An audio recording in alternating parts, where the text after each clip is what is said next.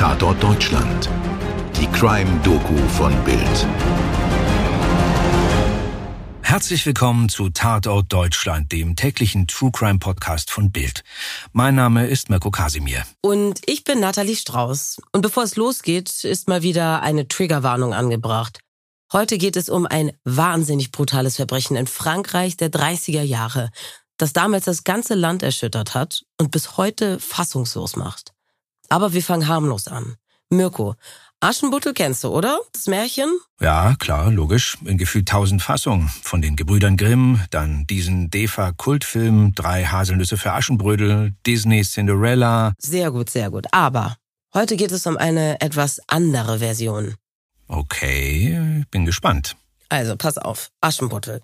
Böse Stiefmutter etc., klassisches Märchen-Setup. Sie muss schuften und schuften, während sich die Stiefmutter und deren Töchter richtig gut gehen lassen und wann immer es geht, auf Partys abhängen. Ja, ich denke, das, das wissen alle, oder? Mhm, aber eines Tages Schleicht sich Aschenputtel auf das Fest des Königssohnes und? Nee, nee, nee. Die Fassung meine ich nicht. Eines Tages schnappt sie sich einen Hammer, erschlägt die Stiefmutter und die Stiefschwestern und schneidet ihnen die Augen aus dem Kopf. Ähm, Natalie, ich glaube, das ist definitiv nicht die Disney-Version. Nein, das ist die True Crime-Version. Mit den beiden Schwestern Lea und Christine Papin in der Rolle von Aschenputtel. Leider muss diese Fassung ohne verzauberte Kutsche, hilfreiche Tauben, Happy End und wenn sie nicht gestorben sind auskommen. Und ganz besonders ohne Märchenprinz. Aber ansonsten? Ich meine, so viel bleibt da jetzt irgendwie nicht mehr übrig. Ja? Aber du hast recht, die Grundsituation, arme Dienstmägde, miese Arbeitgeber, ja, das gibt's in vielen Märchen. Naja, und leider nicht nur im Märchen, sondern auch im wahren Leben und in der heutigen Zeit. Dafür aber gibt's eindeutig viel zu wenig Märchenprinzen. Ja, das muss dieser Fachkräftemangel sein, von dem man so viel hört. Aber ich bin mir nicht sicher, ob die Geschwister Papin wirklich so auf einen Märchenprinzen abgefahren wären. Hm, ja. Ich glaube, es wird Zeit, dass wir an dieser Stelle einfach mal mit der echten Geschichte loslegen. Mirko. Na klar. Am besten fange ich mit den Papin-Schwestern an. Christine Papin wird am 8. März 1905, Lea Papin am 15. September 1911 in Le Mans geboren.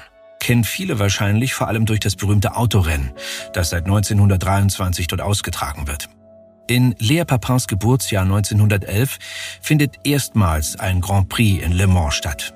Die beiden haben keine glückliche Kindheit. Ihre Eltern sind Clémence Deré und Gustave Papin. Die Mutter ist weder fürsorglich noch liebevoll. Der Vater ist brutal und verfällt dem Alkohol. Schon kurz nach der Geburt geben sie die Mädchen weg. Christine kommt zu einer Tante väterlicherseits, Lea zu einem Onkel mütterlicherseits. Und vielleicht ist das auch tatsächlich das Beste, was die Eltern je für die beiden tun. Zumindest von Christine ist bekannt, dass die sieben Jahre, die sie bei der Tante verbringt, eine relativ glückliche Zeit sind. Christine und Lea haben noch eine ältere Schwester, Emilia, geboren 1902. Und sie bleibt bei ihren Eltern. Leider, muss man sagen. Denn 1912 wird der Vater beschuldigt, die zehn Jahre alte Emilia vergewaltigt zu haben. Und es wird noch übler. Clemence, die Mutter, bezichtigt ihr Kind, den Vater verführt zu haben. Und ich sag's mal so, wer so eine Mutter hat, braucht keine bösen Märchen Stiefmutter mehr. Sie schickt ihre Tochter nach Bon Pasteur, ein katholisches Waisenhaus, das als besonders streng gilt. Bald darauf kommen auch Christine und Lea nach Bon Pasteur. Kurz noch zu Emilia. Sie wird nie wieder zu ihrer Familie oder in ein bürgerliches Leben zurückkehren, sondern tritt später in ein Kloster ein, wird Nonne und verbringt so den Rest ihres Lebens. Naja, das ist aber auch irgendwie verständlich. Und es ist vielleicht auch kein Wunder, dass Christine sich ebenfalls entschließt, Nonne zu werden. Was die Mutter aber verbietet. Mit 15 soll sie wieder zurück nach Hause kommen, um zu arbeiten. Wenigstens ist der Vater dort nicht mehr, denn die Eltern haben sich inzwischen scheiden lassen. Christine beginnt als Dienstmagd zu arbeiten. Zuerst allein, doch als Lea alt genug ist und ebenfalls arbeiten kann oder besser gesagt muss, versuchen die beiden Schwestern, wann immer es möglich ist, gemeinsam angestellt zu werden. Und man ist auch sehr zufrieden mit ihnen. Christine ist zwar manchmal sehr aufmüpfig, aber sie ist fleißig und eine äußerst gute Köchin. Die jüngere Lea hingegen gilt als sehr ruhig, introvertiert und sehr gehorsam. Aber trotzdem bleiben sie anfangs nie lange in einem Haushalt. Denn ihre Mutter ist oft mit der Bezahlung unzufrieden und schickt sie weiter zur nächsten Familie, wenn dort mehr Geld zu verdienen ist. Okay, das klingt jetzt aber erstmal gar nicht so schlecht. Sie will halt das Beste für ihre Kinder rausholen. Ja, aber leider ist das nicht unbedingt die Motivation. Denn das Geld zahlen die Arbeitgeber größtenteils an sie. Lea und Christine erhalten nur einen klitzekleinen Anteil. Es geht ihr also vor allem um sich selbst. Ganz tolle Mutter, wie gesagt. 1926 wird Christine bei der Familie Lancelot angestellt. Die Lancelons wohnen in einem schicken zweistöckigen Haus in der Rue Bruyère 6 in Le Mans. René Lancelot, ein wohlhabender Rechtsanwalt im Ruhestand, hat es für sich, seine Frau Leonie Lancelot und ihre Tochter Geneviève gekauft. Eine ältere Schwester Genevieves ist bereits verheiratet und außer Haus. Christine bezieht als Zimmermädchen eine Kammer im Obergeschoss. Und nach einigen Monaten guter Arbeit kann sie Madame Lancelot überzeugen, auch ihre Schwester Lea einzustellen. Fortan leben sie gemeinsam in der kleinen Kammer und kümmern sich um den Haushalt der Lancelots. Ja, das ist ein bisschen anders als heutzutage mit Putzfrau oder Babysitter. Damals sind Dienstmägde Teil des Haushalts. Und ich sage hier ganz bewusst nicht der Familie. Also eher so wie ein Au-pair heute vielleicht. Hm, nee, das trifft es auch nicht. Au-pairs wohnen bei Gastfamilien. Und das Wort zeigt ja schon, dass das was anderes ist als eine reine Dienstbeziehung. Zumindest sollte es das sein. Au-pairs wollen das Land, die Leute, die Kultur kennenlernen und sich nicht irgendwie den Buckel krumm schuften, um dann noch den größten Teil des mickrigen Gehalts an die Mutter abzugeben. Ja, das stimmt natürlich, da hast du recht. Es gab damals natürlich auch eine ganz klare Grenze. Da waren einerseits die Herren bzw. Damen und andererseits die Dienerinnen. Und von Augenhöhe oder Respekt gegenüber den Mädchen konnte da absolut keine Rede sein. Ja, Vielleicht sollten wir uns auch das Verhältnis zwischen den Papin-Schwestern und den Lancelons einmal ansehen. Die beiden wurden nicht schlecht bezahlt, also für diesen Job und die damaligen Verhältnisse. Ja, logisch, sonst hätte ihre Mutter sie ja auch bald wieder woanders hingeschickt. Ja, ganz sicher. Die Lancelons sind jedenfalls für ihre Zeit faire Arbeitgeber. Zum Beispiel bekommen die beiden Schwestern dasselbe Essen wie die Familie, was sowohl gar keine Selbstverständlichkeit ist. Und noch etwas passiert. Christine kann Madame Lancelot schließlich überzeugen, das Geld nicht mehr an die Mutter, sondern komplett an sie auszuzahlen. Und das muss für die beiden Schwestern eine riesengroße Befreiung gewesen sein. Jetzt bleibt also genug für sich selbst übrig. Für Kleider, fürs Kino, für was auch immer junge Frauen damals mit Geld anstellen können oder wollen. Ja, aber da ist nicht viel, das sie wollen. Es wird berichtet, dass sie weder ins Kino gehen noch an anderen Vergnügungen interessiert sind. Stattdessen sind sie immer zu zweit, meist in ihrer Kammer bis auf Sonntag. Da ziehen sie sich ihre besten Sachen an und gehen in die Kirche. Sie haben keine Freunde und es gibt auch keine Männer in ihrem Leben. Sie sind sich offenbar selbst genug. Das muss so eine unglaublich enge Beziehung gewesen sein zwischen den beiden. Ja, und das hat später ja auch zu den Gerüchten über eine inzestuöse Liebe zwischen den beiden geführt. Aber, aber du wolltest noch etwas über das Verhältnis der beiden zur Familie Lancelot erzählen. Genau. Die ist nämlich äußerst seltsam. Das Krasseste ist schon mal, dass der Mann René Lancelot in den insgesamt sieben Jahren, die die beiden in dem Haus sind, nie mit ihnen spricht. Das ist schon wirklich sehr irre, oder? Ja, oder? Und die Frau, die kommuniziert größtenteils über Zettel mit ihnen. Da steht dann drauf, was sie zu tun haben. Und das war es auch schon an Kommunikation. Außer wenn etwas schief geht oder die Hausherrin meint, dass etwas schiefgegangen ist. Also ein herzliches Verhältnis ist das definitiv nicht. Definitiv nicht.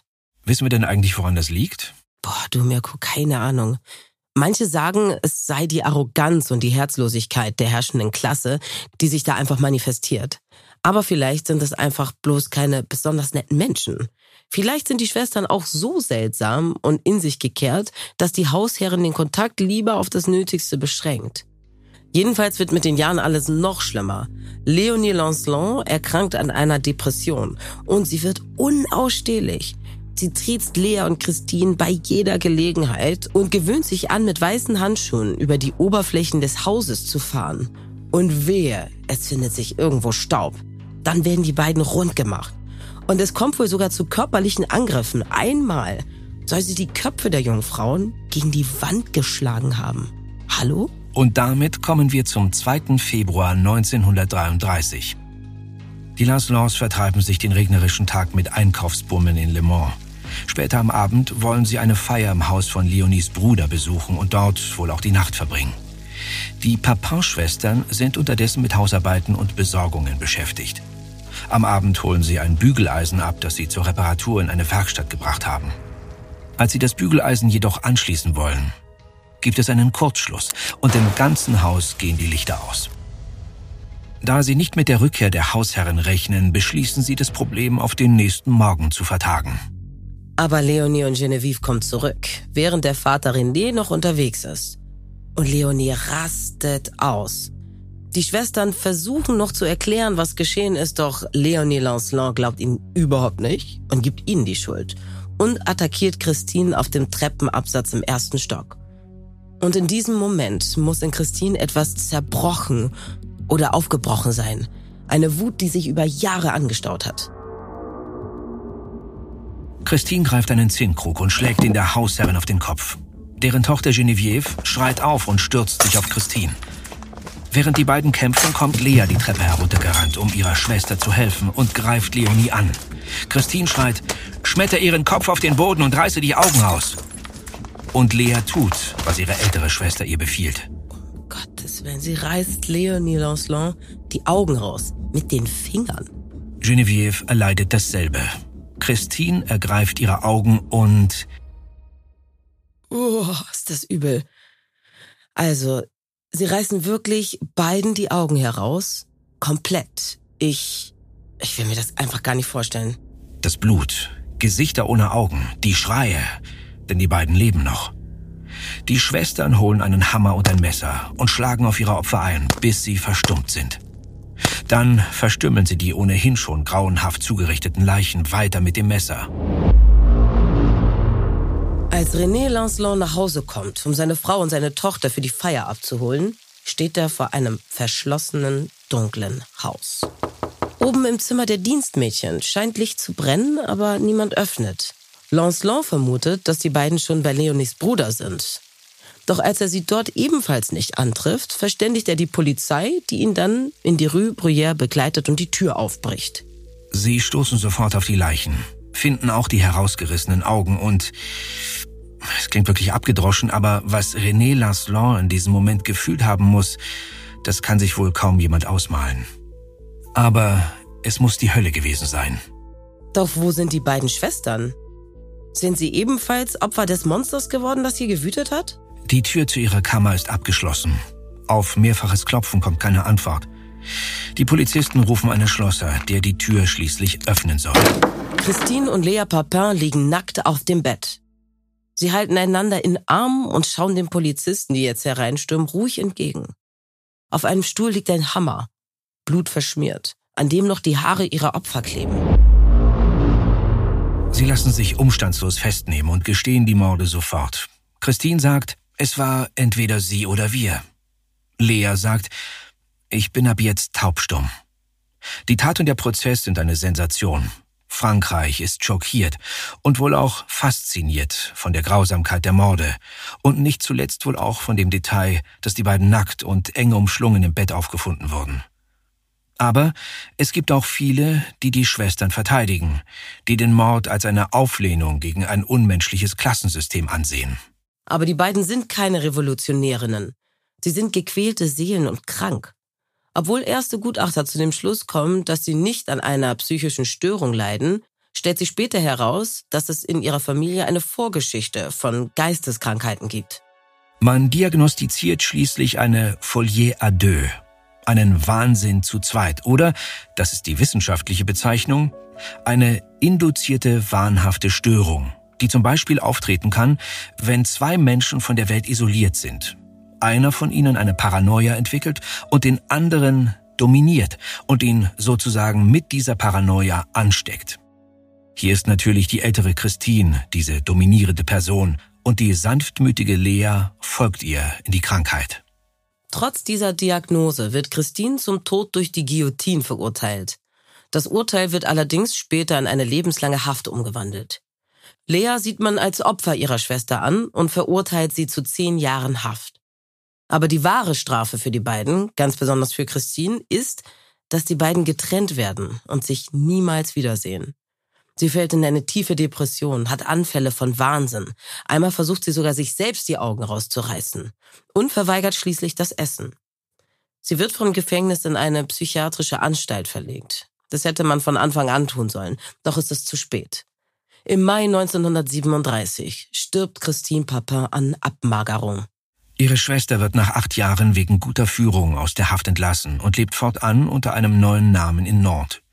Zusammen mit, und das ist eine ziemliche Überraschung, ihrer Mutter. Ihr Geld verdient sie als Zimmermädchen in Hotels. 1966 kann ein Journalist sie aufspüren. Im Gespräch mit ihm sagt sie über ihre Schwester, Christine beobachtet mich. Sie ist immer schön und jung. Und sie lächelt, wie in alten Zeiten, mit Ironie. Ich zerfalle, ich schrumpfe, ich schwitze vor Angst. Ich falle in Ohnmacht. Die Geschichte der Papin-Schwestern und der Familie Lancelot haben wir unter anderem anhand von Beiträgen auf history101.com, allthat'sinteresting.com sowie der französischen und englischen Wikipedia erzählt. Vielen Dank, dass ihr dabei wart. Und wenn es euch gefallen hat, empfehlt uns gern weiter und bewertet uns, wo immer ihr diesen Podcast hört. Und vor allem seid bald wieder bei uns. Bis dahin, eure Nathalie. Und euer Mirko. Dir hat diese Folge von Tatort Deutschland gefallen? Du bekommst von True Crime einfach nicht genug. Dann hör jetzt in unsere weiteren Folgen rein. Hier warten mehr als 200 spannende Fälle auf dich, wie das Verschwinden von Rebecca Reusch, der Prozess gegen O.J. Simpson oder die Entführung von Ursula Herrmann. Wir hören uns bei Tatort Deutschland.